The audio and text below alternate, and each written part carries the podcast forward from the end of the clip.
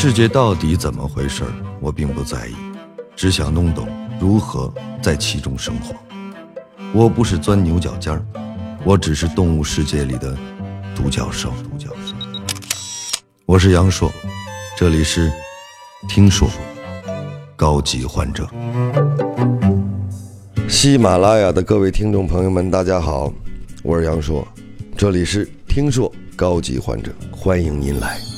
今天我们要聊的这个话题，我先卖个关子，让大家猜一猜，它是你每天必做、必想，可能还会必纠结的一件事。一年三百六十五天，天天少不了。说的文艺点儿，它还是关系的纽带，是情感的寄托。猜到了吗？其实我要讲的是美食，通俗点儿就是吃饭。怎么来解读美食和生活的关系呢？有人觉得喜欢美食是一种对生活的热爱，但我觉得美食的意义好像并不只限于此，它更像是生活中一种必不可少的调味品。不管是开心还是难过，一道美食总是能轻而易举地改变你的心情，让平凡的日子多出许多的趣味。深夜食堂里有这样一段话。成天加班、疲惫不堪的人，失恋痛哭的人，梦想受挫、意志消沉的人，忘却日常乐趣的人，被沉重的工作压得透不过气的人，因上司蛮不讲理、满腹牢骚的人，置身幸福之中、欢欣雀跃的人。这里是让大家吃饱喝足、心满意足、满面笑容回家的治愈天堂——美食。就是有这样神奇的魔力。对每个人而言，吃好喝好不仅是人生一件大事，更是一件乐事。美食有时候是一件能让你放松的方式，有时候工作累了，一顿可口的美食总是能够缓解一天的疲劳。我是个还挺喜欢搜罗美食的人，尤其喜欢尝试各种各样的美食味道。工作之余，我经常把发现、分享美食当做一种生活的乐趣。毕竟吃得好了，心情也会变好，整个人也会更精神。出差或者旅游到一个地方，我觉得第一件事儿就是要寻找当地特色的美食，来一解一路的疲劳。给大家分享几点快速找到当地美食的小窍门。第一招，上网搜索美食攻略，看网友推荐。当地的美食公众号也可以多多参考。第二招，请教当地的朋友和老乡，当地人肯定是最有发言权的。第三招，到了目的地，你可以找一找附近的老街，一般老街的老店味道更加地道。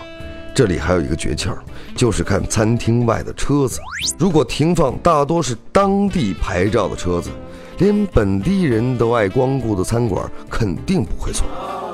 前些日子出差，在当地喝到了一份正宗的牛尾汤，到现在我还记着那个味道呢，特别的鲜美，没有添加过多的香料，就是纯正原汤的味道，很地道。相信大家都有过这种体验，在一种食物中感受到了惊艳感之后，便久久不能遗忘。很多时候试图去寻找、去还原。却永远没办法复制记忆中那个专属味道，但是每每想到那个被惊艳的瞬间，心都被再次温暖。这就是美食的治愈力，因为美食，我们的快乐和幸福都能变得更加简单。所以啊，快快加入我们的吃货大军吧！上期节目的最后，给大家留下的互动话题是：如果用一种食物。或者一道菜形容你自己，你会选择什么？我先来公布我的答案。我觉得我是面食，是不是会有很多朋友纳闷，为什么不是包子？在我看来，面虽然简单，但是它却能以最平凡的味道搭配不同的调料，给人以全新的体验。我就是杨硕，我希望观众对我扮演的不同角色都有不一样的认识。而我也能通过对不同角色的发酵，让观众看到一个不一样的我。来看看大家都说了些什么。咱们来翻盘儿。听友再看就把你吃掉，说，我觉得我是个糯米团子，很好揉捏，很好欺负，但我相信总有一天我会变成麻辣小龙虾，谁要是欺负我，我就辣死谁。哟，再看就把你吃掉，隔得老远就能感受到你的气势。我想说，咱可以是麻辣小龙虾，但咱不辣死谁，行不行？让他们通通拜倒在我们的美味之下，欲罢不能，岂不妙哉？这位叫做花心超人的朋友说：“我是洋葱，一定是洋葱。大晚上回家把自己剥开，看着镜子里那个圆滚滚的自己，真的有点辣眼睛。这也许就是传说中中年油腻男吧。”花心超人，哎，你也真是实诚。还有这么夸自己的吗？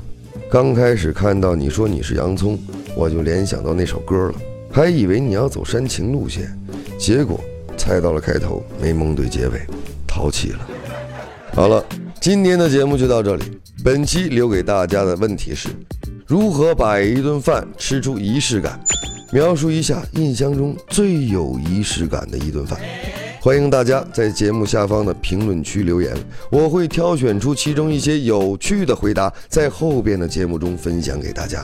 留言等我来翻盘，我是杨硕，下期我们再见。